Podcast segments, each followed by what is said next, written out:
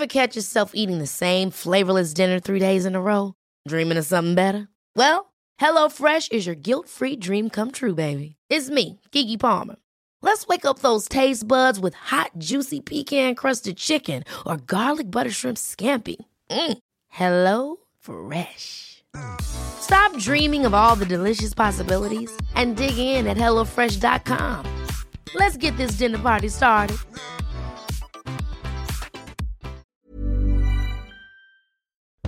Bonjour à tous, je suis Bertrand et je suis votre coach web. Bienvenue dans ce nouvel épisode de mon podcast dédié à la création de contenu et aux créateurs de contenu. Voilà, nous sommes ensemble pour euh, quelques minutes euh, pour parler aujourd'hui du choix des mots, du niveau de langage, comment utiliser les mots, les si, les expressions, qu'est-ce que je choisis, est-ce que je...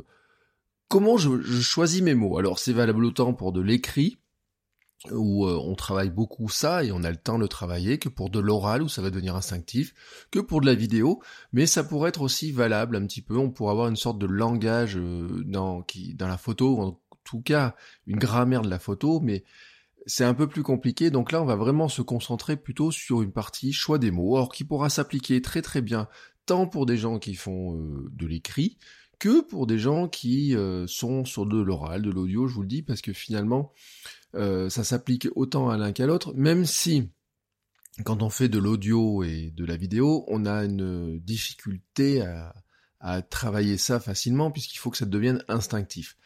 Pourquoi? Pourquoi parler de ça? Parce que finalement, ça fait partie de votre personnalité, ça fait partie aussi de votre capacité à expliquer des choses, c'est-à-dire à trouver des mots qui vont à la fois refléter qui vous êtes, mais aussi ce que vous voulez faire et faire progresser les gens euh, à qui vous parlez.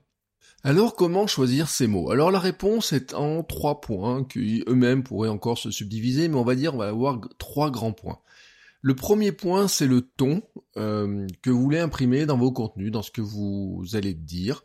Alors c'est une chose qui est assez subtile, hein. ça mériterait presque un épisode à lui tout seul, mais on va dire, je vais vous donner euh, trois axes de, réflexion sur le, sur le ton sur la sur sur cet aspect-là que l'on emprunte en fait au prisme de Cap Ferrer qui sert normalement à définir une marque. Et en fait, vous auriez trois euh, on peut prendre trois axes sur cette définition du ton et vous allez tout de suite comprendre un petit peu où je vais où en venir. Le première chose, c'est la personnalité que vous souhaitez imprimer dans vos contenus. Euh, est-ce que c'est plutôt euh, amusant? Est-ce que c'est plutôt sportif? Est-ce que c'est un ton qui est plutôt poétique, positif, combatif, voire même agressif? Parce qu'on trouve euh, par exemple sur euh, sur YouTube, euh, souvent je vois des vidéos, on a des langages qui sont plutôt même agressifs. et, enfin, on est au-delà du combat.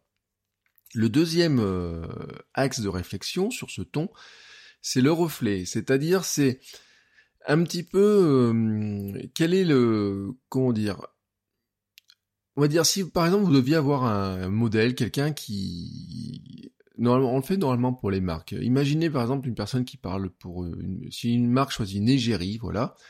Euh, elle va comment cette cette égérie parlerait de la marque? Est-ce qu'il y a des choses qu'elle emprunterait, est-ce qu'elle n'emprunterait pas, etc. Mais peut-être vous pouvez vous placer vous en vous disant bah tiens moi j'aimerais bien dans euh, dans un, aspect plutôt être euh, je ne sais pas tel un acteur, tel un photographe, tel euh, une personne, tel un présentateur télé, je ne sais pas, ou peut-être un autre, un, influenceur que vous croisez. Euh. voilà, c'est c'est un, un, petit peu subtil à trouver, mais vous c'est un esprit euh, important à trouver aussi. La troisième chose qui, elle, va être plus, plus facile à définir dans ce, dans ce ton, c'est la relation que vous souhaitez entretenir, ou de plutôt que vous souhaitez installer. Est-ce que vous vous exprimez comme un copain, comme un grand frère, comme un prof, comme un coach, comme un guide spirituel peut-être ou quoi que ce soit? Vous voyez, il y a une relation qui est différente et qui est plus facile pour vous à, déterminer. La personnalité et la relation sont assez simples. Le reflet, quelque chose qui est un petit peu plus, euh, un petit peu plus compliqué à définir, mais on pourra en reparler dans d'autres épisodes et en discuter en tout cas dans, euh, notamment dans le groupe des créateurs de contenu. Alors, le deuxième aspect sur ce choix des mots va venir aussi de, votre style. C'est-à-dire, en fait, c'est votre signature de marque, en fait, quand vous vous exprimez, euh, on s'exprime chacun euh, avec nos mots, avec... Euh, alors à l'écrit, c'est beaucoup avec nos mots, nos tournures de phrases. à l'oral aussi, on a la signature vocale, hein, en audio aussi, on a nos, gestes, on a tout un tas de choses qui vont rentrer dedans.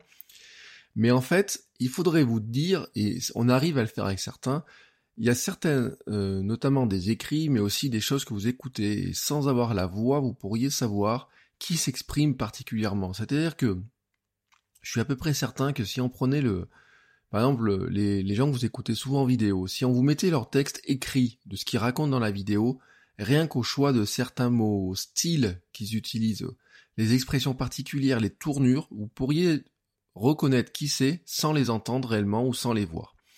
Alors ça se marche aussi sur de la lecture, bien sûr, sur des écrivains, sur des journalistes. Il y a des plumes particulières qu'on reconnaît, ces, ces, ces, styles, ces marques personnelles.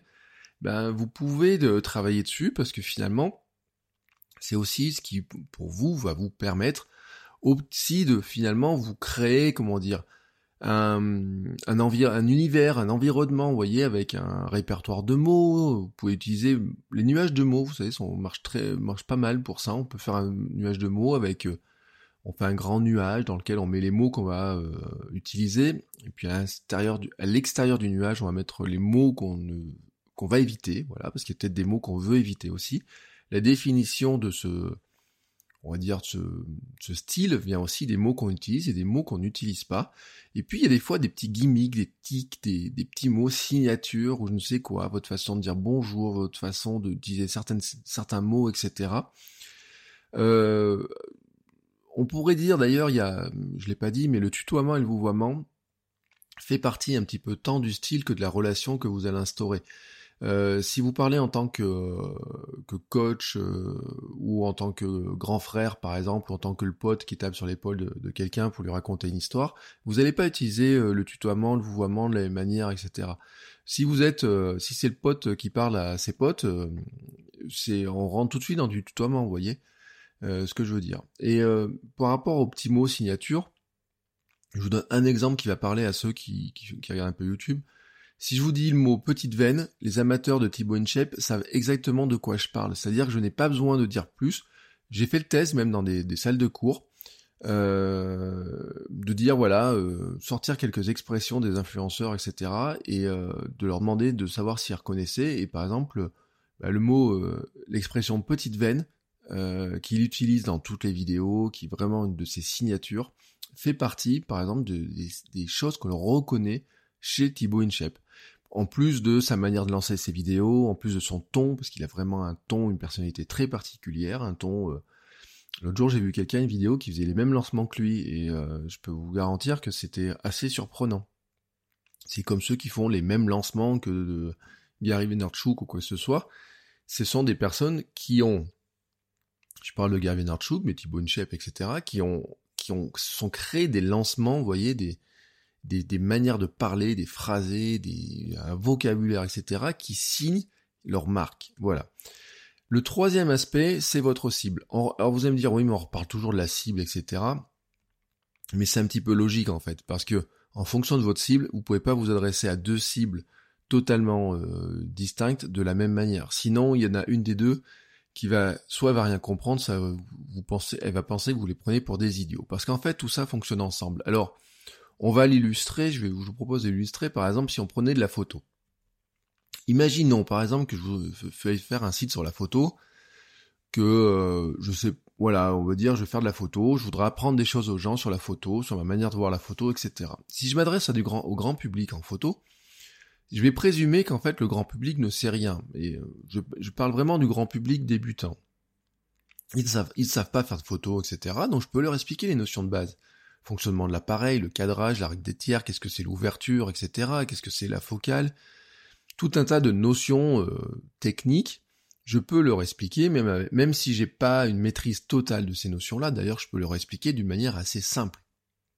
Et je dois trouver un langage assez simple. Si je m'adresse à un public amateur éclairé, euh, vous voyez, c'est ce qu'on appelle l'amateur, un petit peu l'artisan aussi, mais qui n'est pas encore le pro, euh, ces notions de base, en fait, ils les connaissent parce qu'ils les ont apprises, ils ont appris à les maîtriser jusqu'à maintenant, etc. Donc, ce qu'ils attendent plutôt, c'est comment euh, mieux les utiliser, comment euh, progresser avec ces notions-là, etc.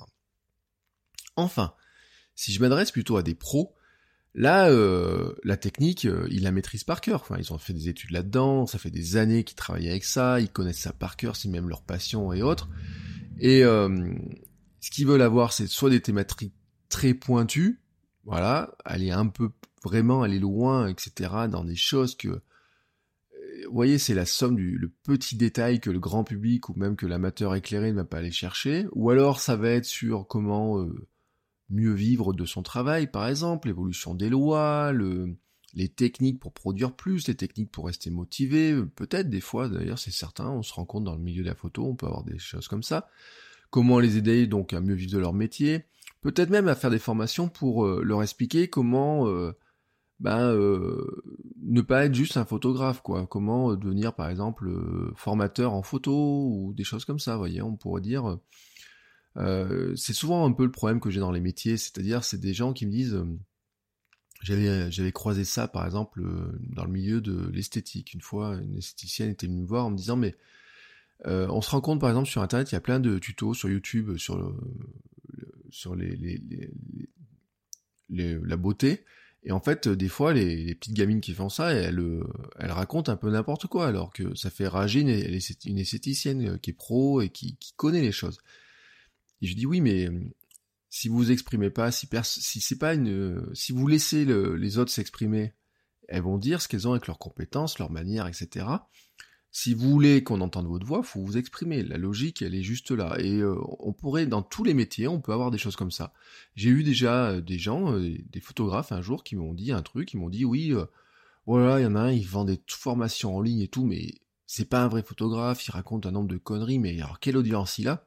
Et oui, mais c'est juste que lui, il a fait son, il a fait le taf, quoi. C'est-à-dire qu'il s'est positionné et, il a dit, bah moi, je vais enseigner la photo à des gens qui veulent apprendre à en savoir plus sur la photo. Ce qu'un photographe professionnel aurait pu faire.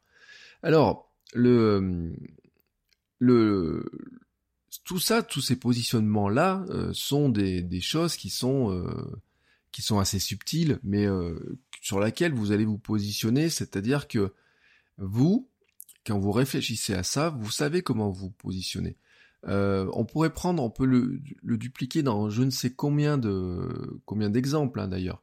Le, dans tous les domaines, vous avez cette notion-là de gens qui sont des débutants, des gens qui sont extrêmement pros, et des gens qui sont en phase intermédiaire, et puis vous avez la progression. Votre positionnement à vous-même d'ailleurs va évoluer avec le temps, parce que vous pourriez très bien, par exemple, moi c'est ce que j'ai fait dans certains domaines, considérer que quand vous avez un petit bout de base, vous pouvez commencer à l'apprendre et au fur et à mesure que vous progressez, vous allez augmenter vos compétences. Mais surtout, ce qui est important, c'est que selon les personnes à qui vous allez vous adresser, le contenu de ce que vous allez raconter ne va pas être le même, bien sûr, mais les gages de compétences ne vont pas être les mêmes. C'est-à-dire que moi, je n'ai aucune manière de, m'adresser à un photographe pro et d'espérer lui expliquer quoi que ce soit en photographie.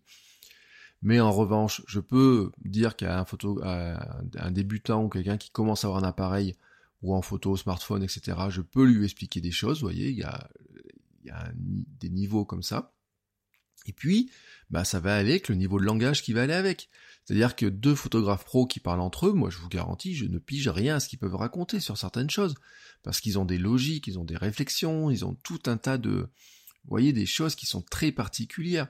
C'est comme, un, prenez un photographe de concert. Un, photographe de concert, c'est quelqu'un qui ce sont des réflexes très particuliers. D'ailleurs, un photographe de concert pourrait très bien euh, faire des... Euh, un gars qui a vraiment des belles photos dans le domaine, qui a vraiment de l'expérience, pourrait très bien monter des, formations pour expliquer, pour former d'autres gens à devenir eux-mêmes photographes de concert, et il parlerait pas que de photos. C'est-à-dire que si je suis photographe de concert et que je veux expliquer à d'autres gens comment faire la, devenir photographe de concert, si je veux les inspirer et qu'ils deviennent aussi photographes de concert. Il y a la technique, etc. Mais bon, euh, on peut donner des astuces techniques sur le fonctionnement, sur les choses à avoir, mais il y a tout un tas d'astuces, comment se positionner, mais aussi comment demander de l'accréditation, comment revendre les photos, la négociation avec les managers, les salles de concert, les... Vous voyez pourquoi il faut avoir deux appareils, pourquoi il faut avoir tel ou tel objectif, etc. Toutes les astuces. Et puis, il va y avoir aussi un truc de raconter ce qu'on a vécu, les expériences et partager tout un tas de choses.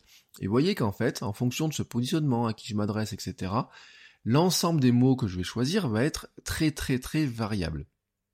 Si Je choisis de parler comme un pro, comme un grand photographe, comme un débutant. Si je suis le copain qui part en balade photo avec toi, tu vois, par exemple, on décide de partir en photo, euh, en balade photo tous les deux, je vais t'expliquer des choses. Tout d'un coup, tu vois, je suis passé dans le tutoiement. Euh, si je suis juste le gars comme ça qui vous donne quelques astuces, eh ben je, je change de casquette et forcément le choix des mots va complètement changer. Alors, bien sûr, je vous l'ai dit, vous pouvez pas vraiment vous adresser à tous.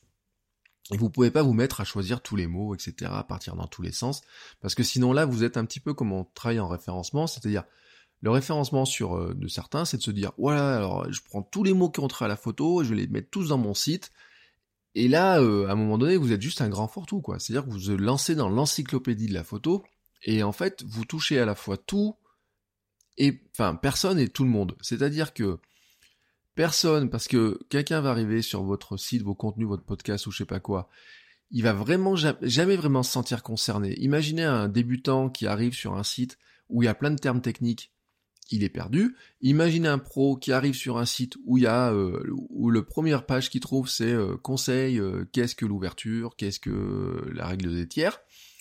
Et là le, le, pro dit non mais ça me concerne pas. Même s'il y a des rubriques qui le concernent, ça le concerne pas. J'ai presque envie de dire il faudrait presque faire des si vraiment vous voulez vous adresser à tout le monde, il faudrait presque segmenter, voyez, vous pourriez avoir une segmentation précise en disant bah tiens là j'ai un contenu qui est pas spécialement pour le débutant et un contenu spécialement pour le super pro. Là, ça sera plus simple. Euh, vous pourriez toutefois essayer de faire progresser les uns, euh, enfin, toutefois, je pense même que c'est une logique, c'est-à-dire vous dire, on va faire progresser les gens, les faire passer d'une étape à l'autre. Ça, c'est un, le principe de la pédagogie, par exemple, quand vous avez quelque chose à expliquer. Et donc, avec les mots que vous allez avoir, vous allez leur permettre d'apprendre des nouveaux mots, de nouvelles techniques, leur expliquer des choses. Par exemple, vous pouvez aider un débutant à devenir un amateur éclairé, l'amateur éclairé à devenir pro, le pro à faire profiter de son expertise à d'autres. Et dans ce cas-là, les mots que vous allez choisir vont être adaptés à ce, passage-là. Peut-être que pour certains, par exemple, quand vous passez d'amateur à pro, vous allez euh, leur apprendre, je sais pas moi, euh, on quitte le domaine de la photo, c'est euh, qu'est-ce que la maison des artistes, qu'est-ce que les AGSA, et vous voyez tous ces termes-là qui vont qui vont remonter, vous allez vous mettre à les exprimer.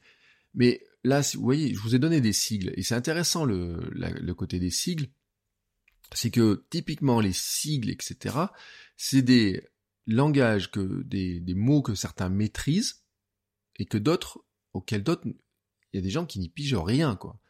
Euh, moi, j'ai travaillé euh, 5 ans, non, 4 ans au Conseil régional d'Auvergne, et donc, euh, c'était un petit peu mon environnement, ces histoires de sigles, etc. C'est-à-dire que quand on travaille dans une collectivité locale, quand la collectivité locale doit s'exprimer, doit parler, eh ben, vous avez euh, pas mal de gens qui gravitent. Alors déjà, dans un conseil régional, euh, vous avez des fonctionnaires et vous avez des gens qui sont, comme j'étais moi, des contractuels. C'est-à-dire qu'on arrive pour trois ans, etc. Et on est pris en fait sur nos compétences, non pas... Euh, on n'a pas passé de concours administratif, mais on a une compétence, on apporte une compétence plutôt technique. Alors, un fonctionnaire, lui, qui a passé son concours, il a révisé tout un tas de choses, il a bachoté, il connaît les lois, les notions sont devenues des réflexes pour lui, il connaît la hiérarchie des normes et tout un tas de choses, vous voyez, des, choses comme ça.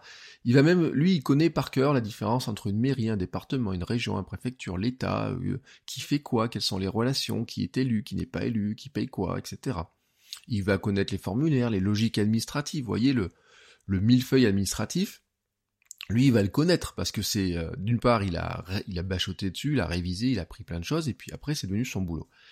Et euh, le citoyen, lui, ça, il le connaît pas. Enfin, demandez à beaucoup de gens, et demandez-vous, est-ce que vous connaissez vraiment la différence de compétences entre une mairie, un conseil euh, général, enfin, départemental maintenant et un conseil régional, et une préfecture? Bah, vous le savez peut-être pas. Alors, si je m'adresse au comment s'appelle au citoyen, je dois lui expliquer ça, je dois lui expliquer ce cheminement, etc. Et d'autant plus si je m'adresse à un citoyen débutant, un citoyen en formation. Imaginez que je fasse un, je veuille expliquer le fonctionnement de la logique administrative à un gamin qui est à l'école, qui est au collège, qui est au lycée, etc. Je vais pas leur expliquer la même chose et, autres parce que tout simplement il y a des choses qu'ils vont découvrir au fur et à mesure.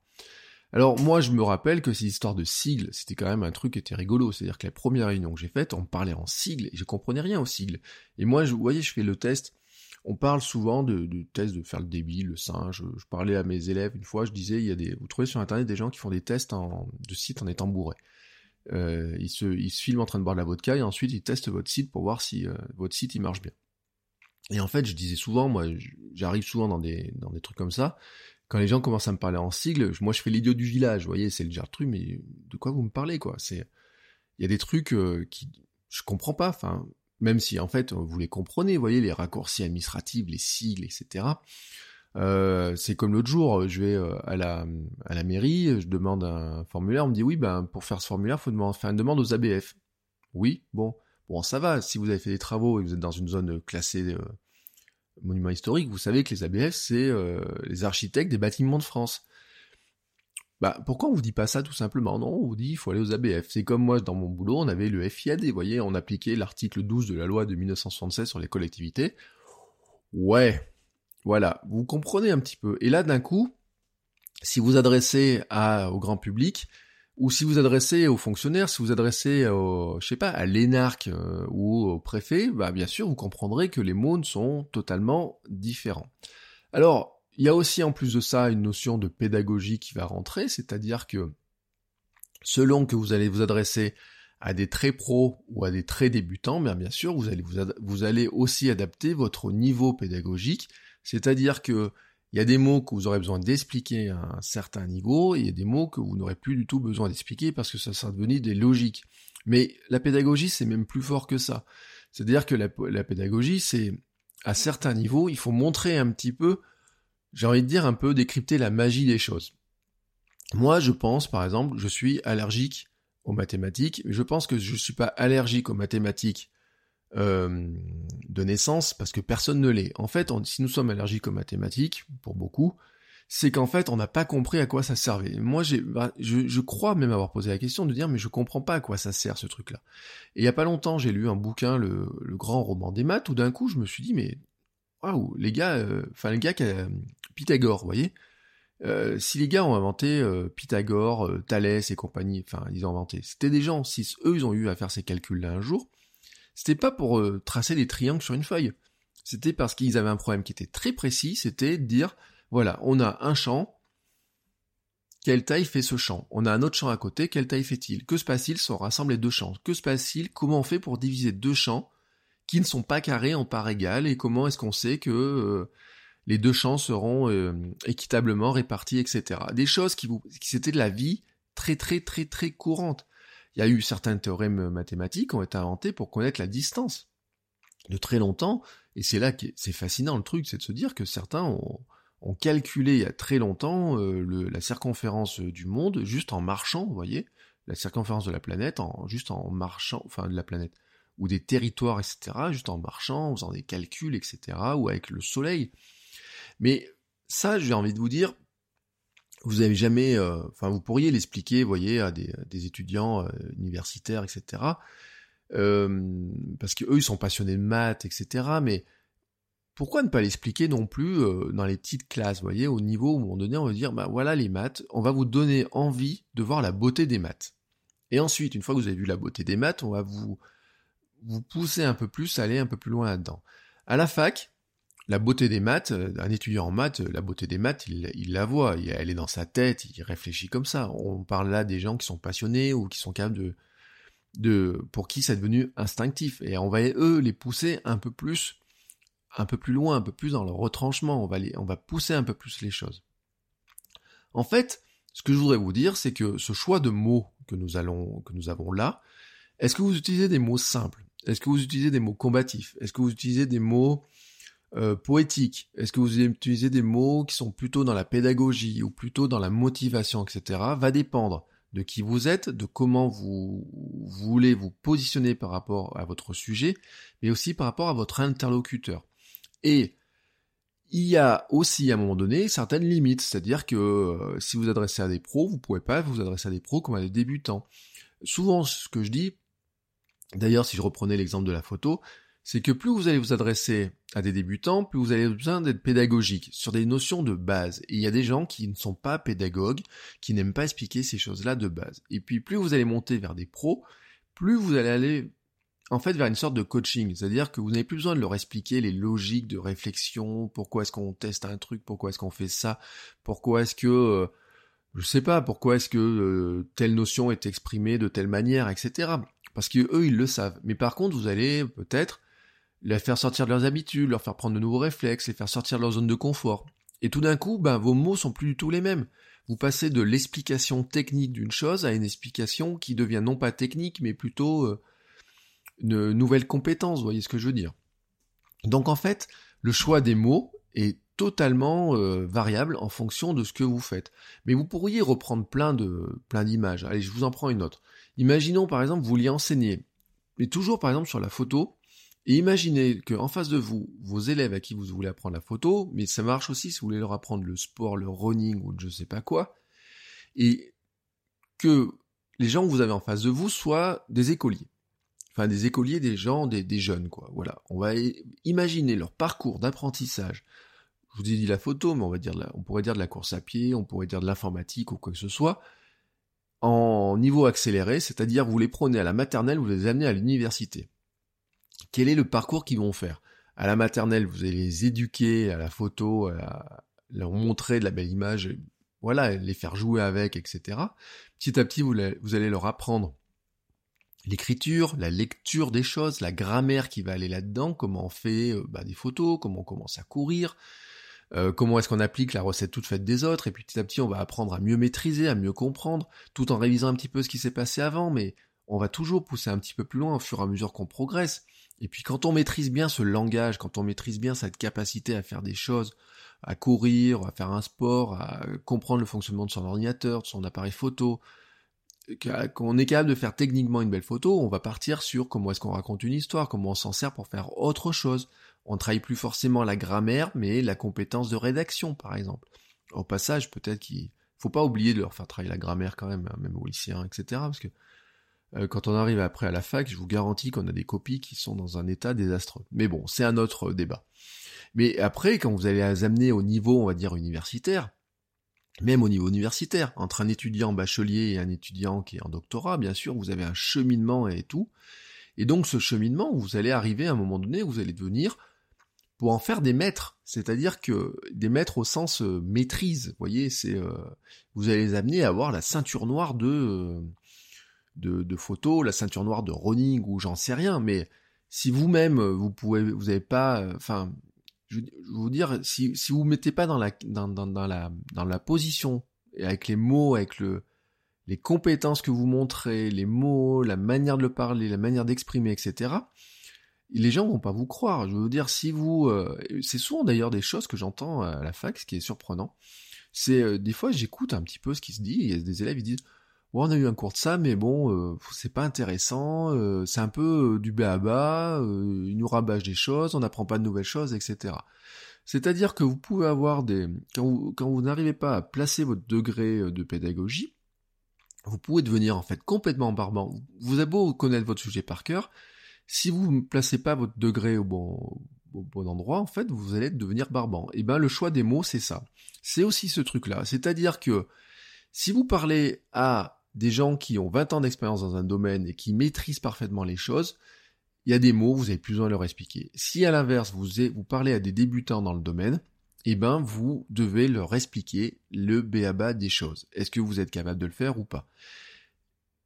C'est un peu compliqué pour certaines personnes parce qu'il y a des personnes qui n'ont pas envie de expliquer ça parce qu'il faut, ça demande aussi de, ben, de travailler sur soi, d'arriver euh, à, trouver les bonnes formules, les bonnes images. Euh, on se dit mais pourquoi tu comprends pas ça? Mais ça me paraît logique.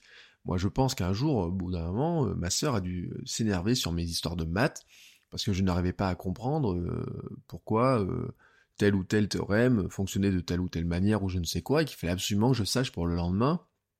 C'était pareil en grammaire, etc. Enfin j'ai il y a des choses que je n'arrivais pas à comprendre, mais même pourquoi je devais les apprendre, vous voyez? Et il y a un moment donné, si vous adressez à un pro, lui il sait pourquoi il doit connaître ça, pourquoi il doit apprendre ça. Si vous adressez par contre à un débutant, ben, vous devez lui montrer pourquoi il doit apprendre certaines choses avant de passer à l'étape suivante. pourquoi vous devez maîtriser parfaitement tel ou tel sujet pour passer à l'étape suivante? Et une fois que vous êtes à l'étape intermédiaire, quelles sont les nouvelles étapes à franchir? Et bien tout ça, vous avez plein de notions, de mots et autres. Voilà. Et c'est comme ça qu'on le choisit. Alors, il y a des, il y a une question sur la détermination des mots. Alors je vous l'ai dit, hein, il y a des choses qui relèvent plutôt de votre marque, de bah, ce que vous voulez imprimer, du ton que vous voulez mettre dedans. Est-ce que vous avez un ton plutôt sportif, plutôt dynamique, plutôt enjoué, plutôt poétique ou quoi que ce soit? Est-ce que vous avez des envolées lyriques ou quoi que ce soit? Vous voyez, ça c'est du langage différent. Alors, euh, parler d'informatique avec un langage lyrique, je ne sais pas si ça marche, mais vous pourriez, euh, deux personnes par exemple, en, peuvent former en informatique en ayant des langages totalement différents, entre en ayant, euh, moi j'ai eu des profs d'informatique qui avaient un langage un peu bourru, voyez, un peu vraiment barbu, et puis les autres qui avaient qui ont un langage qui est vraiment plus, euh, on va dire polissé, enfin, vous voyez, vraiment, je vous dis, moi je vois des, des intervenants, des profs et tout, dans ma, qui sont vraiment très différents là-dedans. Et là, en fait, c'est votre personnalité qui va parler. C'est-à-dire que c'est vous qui allez imprimer ça, le choix de ces mots-là, etc. Est-ce que vous allez sur des mots de combat ou est-ce que vous allez sur des mots euh, plutôt de motivation? Est-ce que quels sont les termes que vous allez choisir? Et puis sur le choix de ces mots, il y a un moment donné, il y a une question qui doit se poser, c'est est-ce que si j'emploie un mot, les gens le comprennent? Voilà. Si je l'utilise, est-ce qu'ils vont le comprendre? Alors sur un site, vous pouvez l'expliquer facilement. Si vous faites de la vidéo ou si vous faites du podcast, par exemple, ben vous pouvez pas non plus repasser tous vos épisodes à reparler des mots, surtout sur YouTube. Si vous avez décidé de faire un épisode de 5 minutes, vous pouvez pas passer votre temps à réexpliquer à chaque fois les expressions, etc. Et euh, il va falloir trouver en fait votre degré. Alors soit vous faites des renvois en disant voilà j'ai déjà expliqué à tel moment, etc. Et puis peut-être ben, tout simplement vous dire bon allez ça là-dessus c'est ce terme-là, je sais que je dois leur expliquer à chaque fois, ou ce terme-là maintenant je les explique plus, ou il y a des, il y a des termes, j'ai un doute. Alors, comment vous pouvez les déterminer, ces termes et, autres? Alors, il y a bien sûr, on pourrait vous dire, bah, c'est l'habitude et autres, mais quand vous êtes un pro du domaine, il y a, vous, oubliez un petit peu la phase d'apprentissage de ce que vous avez appris, est-ce que j'emploie ou, pas tel mot.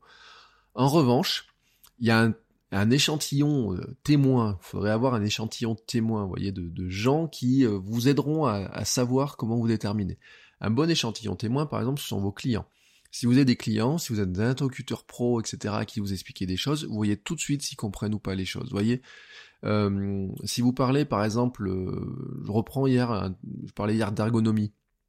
Si vous êtes dans le web et tout, vous parlez à quelqu'un d'ergonomie, vous lui parlez du X, euh, du XUI, ergonomie ou couleur ou, ou, emplacement ou schéma de fonctionnement, etc. Il y a des mots qui vont lui parler, il y a des mots qui vont qui vont pas du tout lui parler. Vous voyez, tout de suite vous allez voir le niveau comment vous placez par rapport à eux. Si c'est si votre cible dans euh, vos contenus vous faites c'est ce type de client là, vous allez voir qu'il y a des mots qu'il faut expliquer, des mots qu'il ne faut pas expliquer. Moi c'est pareil hein, avec euh, avec mes étudiants par exemple, je vois tout de suite en fonction des niveaux, il y a des logiques qui comprennent et des logiques qui ne comprennent pas et on peut pas aller sur les mêmes logiques au même moment. Il y a d'autres euh, dans votre échantillon témoin, vous pourriez aussi avoir des des interlocuteurs sur les réseaux sociaux, votre communauté quand elle existe, vous allez voir si elle réagit ou pas, des gens qui font la même chose que vous, par exemple, ou regardez par exemple sur Twitter ou sur les forums et tout, les questions que se posent les gens, quels sont les mots qu'ils utilisent. Google peut vous aider aussi à voir quels sont les mots qu'utilise euh, un débutant pour poser une question. Euh, vous allez vous rendre compte par exemple qu'il y a des questions qui vous paraissent très très bêtes tout le temps, et puis vous allez voir c'est toujours les mêmes mots qui reviennent et, autres. Euh, dans une entreprise aussi, vous pourriez avoir des stagiaires par exemple, vous aider à être un bon moyen, par exemple, d'avoir, quand vous avez des stagiaires, de, de voir un petit peu où ils en sont, quels sont euh, les mots qu'ils maîtrisent, les notions qu'ils maîtrisent et celles qu'ils maîtrisent pas, qu'est-ce qu'il faut leur expliquer ou pas.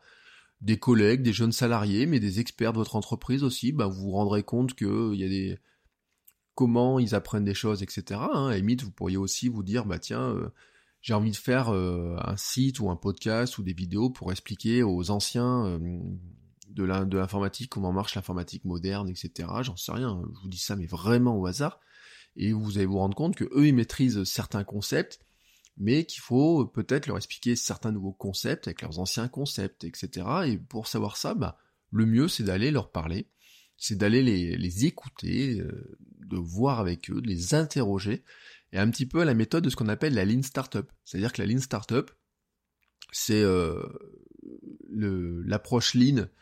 Euh, c'est on en parle souvent dans un dans un cas de de, développement de start-up. C'est-à-dire que vous avez une idée, avant d'aller jusqu'au bout du lancement de votre produit, vous allez d'abord aller interroger votre public cible, votre client potentiel, pour leur demander ce qu'ils attendent vraiment du produit. Vous leur donnez un bout d'idée de ce que vous voulez faire et vous, allez interroger est-ce que vous en avez besoin, de quelles fonctionnalités vous aurez besoin.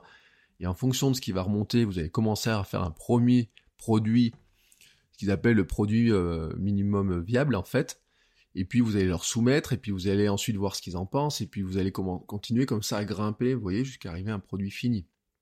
On dit souvent, euh, on donne souvent l'exemple de Dropbox en approche lean, en disant notamment que Dropbox est arrivé avec un concept d'un produit qui ne marchait pas, mais ils ont montré une vidéo, les gens ont dit ouais c'est génial, et ensuite ils l'ont développé. Et eh bien vous pourriez aussi avoir dans cette approche-là, c'est-à-dire dans l'approche de discussion, d'interrogation, tout simplement vous rapprocher de gens, vous dire bah tiens, voilà, j'ai ciblé, il y a quelques personnes, euh, elles sont la cible type de ma, de, des vidéos que je vais faire sur YouTube de, du blog, des billets de blog que je veux faire, ou du podcast que je veux faire, des formations que j'ai envie de monter, des bouquins que j'ai envie d'écrire, quoi que ce soit, et eh ben je vais aller euh, les tester, les cerner pour voir un petit peu ce qu'elles en attendent, ce qu'elles en attendraient, comment les aider, mais aussi ben euh, comment est-ce que je peux les prendre par la main, de quoi elles auraient besoin, est-ce qu'elles ont plus besoin d'un pote, d'un coach, de quelqu'un qui leur explique tous les mots ou quelqu'un qui finalement euh, leur dise euh, directement les choses sans passer par la case euh, débutant, etc. Vous voyez, c'est souvent d'ailleurs le problème des bouquins. Moi, je pense souvent, vous avez des bouquins où finalement, dans le bouquin, ce qui va vous intéresser, c'est euh, il y a tout le début qui vous intéresse pas. Vous vous dites oui, mais ça je connais, je connais, je connais, je connais, je connais. Et finalement, ce qui va vous intéresser, ce sont juste quelques petits exemples, etc. Je suis sûr que des fois, il y a des gens qui s'embêtent à faire des bouquins qui s'adressent un peu à tout le monde et qui sont trop généralistes, alors que s'ils avaient fait juste les 30 ou 40 dernières pages du bouquin, ils l'auraient écrit beaucoup plus vite, il aurait été beaucoup plus utile à plein de gens. Mais ça, c'est ma conviction. Et vous avez compris donc que ce choix des mots mais qui va aussi en fait avec un choix de positionnement qui est plus large, hein, qui est euh, comment vous positionnez, et ben va euh, tout ça va, fonctionner ensemble et que donc ben, l'utilisation de sigles, de termes très particuliers va marcher chez certains, va être utile avec certains et va être totalement euh, contre-productif avec d'autres. Et ça, comment vous choisissez? Eh ben c'est il y a un petit peu de travail, il y a un petit peu de prospection, il y a un petit peu d'analyse de, ce que vous voulez faire et aussi un petit peu d'écoute de qui est votre cible et de ce que eux finalement ils attendent de vous. Voilà. On reparlera de tous ces sujets-là. N'hésitez pas à venir en parler dans le club des créateurs de contenu sur Facebook, n'hésitez pas à mettre un commentaire, à m'envoyer un message euh, sur Twitter, quoi que ce soit. N'oubliez pas aussi que vous pouvez me poser des questions si vous voulez que je referai une série de réponses à vos questions. N'hésitez pas à le faire, hein. il y a le hashtag AskBertrand, il y a euh, des choses sur Facebook, etc. Bref, euh, n'hésitez pas à me dire de quoi vous avez besoin, et moi je vous dis à demain pour un nouvel épisode. Ciao ciao